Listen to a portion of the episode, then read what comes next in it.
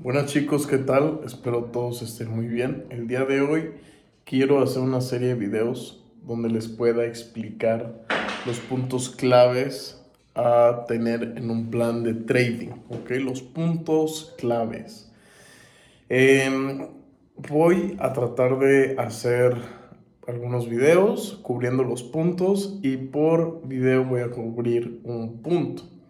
El día de hoy voy a cubrir el punto del riesgo o para lo que es el riesgo pues para mí, ¿no?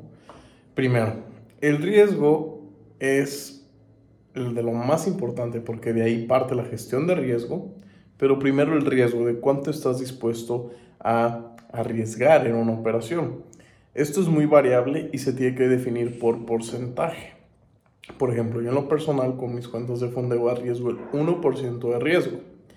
Si yo operara mi cuenta, no sé, un capital personal donde no tuviera tal vez riesgo de pérdida por, por, por alguna racha perdedora, arriesgaría el 1.5%. Y si tengo capitales pequeños que quiero crecer rápido, arriesgaría el 2%. Entonces, eh, en mi academia lo suelo manejar 2% para personas que quieren invertir su propio capital y crecerlo rápido, pero ya para cuentas grandes puede ser el 0.5% o hasta el 1%, como ustedes gusten.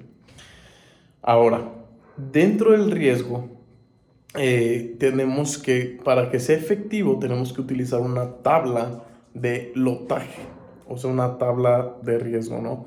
Lo pueden buscar como Position Size Calculator. Hay opciones en My, My FX Book. Hay una aplicación, se llama Stinu, S-T-I-N-U, que pueden encontrar en Play Store o App Store eh, para Forex. Entonces hay opciones que, que, tú solamente llenas los datos antes de meter tu operación. Llena, eh, pones el precio de stop loss, cantidad de pips de stop loss, el riesgo que vas a meter el 1%, pones la cantidad de tu cuenta, por ejemplo 20 mil dólares, pones el par y te va a dar el dato que queremos del lotaje.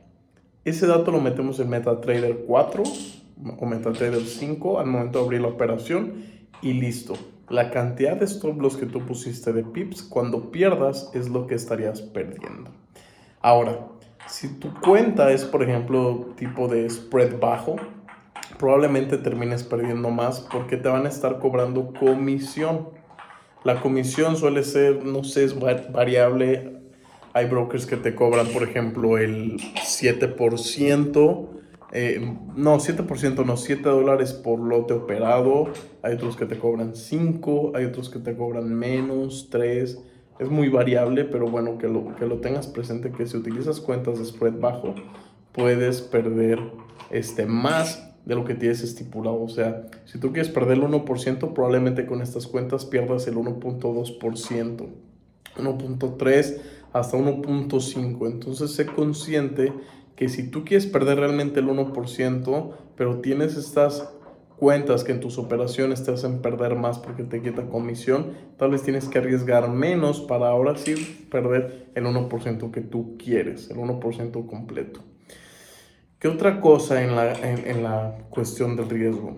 Eh, defínelo bien y que sea siempre el mismo riesgo para cualquier operación. O sea, si tú vas a estar operando todo un mes eh, tal cantidad de dinero y, y, quieres manejar el 1%, siempre respeta ese 1%, nunca lo cambies.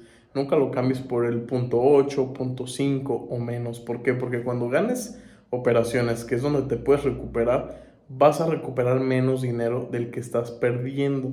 Entonces siempre maneja el 1%, ponte un límite de pérdida y digo, ok, si llego a menos 15% o menos 20%, por ejemplo, modifico ya el riesgo para el nuevo mes. Si estás en cuentas de fondeo, pues esto no aplicaría. Pero si es cuenta de capital privado, sí. Entonces analízalo y siempre maneja el mismo riesgo y el mismo riesgo-beneficio, o sea, el ratio. Si tú estás arriesgando 10 para ganar 20, pues estamos bien. Pero si arriesgas 10 para ganar 5, pues ya estamos mal. Porque estás, tienes un ratio negativo. Tiene que ser siempre positivo. Ganar más del doble. O sea, el doble como mínimo o más arriba. Hay gente que con sus estrategias ganan uno a uno, por ejemplo, arriesgan 10 y ganan 10. Yo les recomiendo, si van iniciando, para que se vayan haciendo el hábito de la buena gestión de riesgo, ganen el doble como mínimo. Yo, por ejemplo, gano 5 veces lo de mi operación. Si tengo 4 pérdidas, yo gano un trade y salgo ganando aún así. O sea, recupero todas las pérdidas y salgo ganando. Entonces, esto es gracias a que respeto una gestión de riesgo y mis ratios también los respeto, siempre son los mismos cuando opero. Así que con este dato, que te voy a estar dando algunos tips, eh, puedes comenzar a trabajar, trabajar tu plan de trading y contestar estas cosas que te mencioné o definirlas bien para que tengas un plan de trading más completo. Entonces dime qué te parece, dime en los comentarios qué opinas o si tienes alguna duda y nos vemos en la siguiente.